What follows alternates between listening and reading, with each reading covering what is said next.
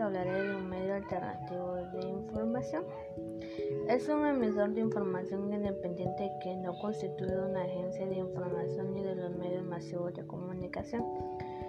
Organizados como empresas, está compuesto por periodistas que trabajan de forma independiente, individuales o de organizaciones sociales, ecologistas, culturales y políticas. A menudo estos medios son financiados a través de un sistema de colectas o suscripciones dejando de lado la base de la publicidad.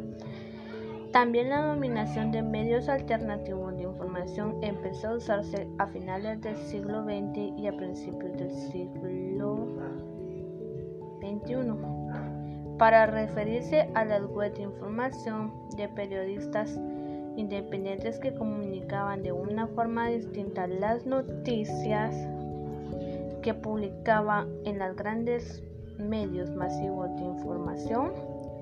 El origen de los medios alternativos está íntimamente vinculado al desarrollo del Internet. También inicialmente los medios alternativos no eran accesibles a la mayoría del público pero a medida que se fueron desarrollando las tecnologías electrónicas de captación, almacenaje y transmisión de datos, los medios alternativos empezaron a contar con un creciente número de seguidores, lo que ha hecho que estos medios de comunicación puedan darle la oportunidad a pequeñas comunidades de exponer sus problemas y hacerse conocer más allá de sus límites geográficos. Entre ellos también encontramos unos ejemplos. Son aquellos que también no se encuentran en las anteriores clasificaciones y que pueden ser muy innovadores.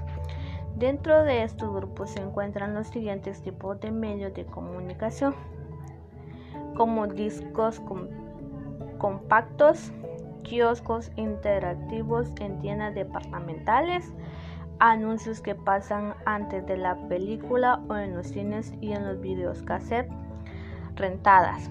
Además, según los mencionados autores, casi cualquier cosa puede convertirse en un vínculo para exhibir publicidad. Por ejemplo, los asesores incluirán o ya incluyen pantallas para exhibir noticias, información y publicidad para captar la atención de los trabajadores de alto ingreso de los grandes edificios de oficina.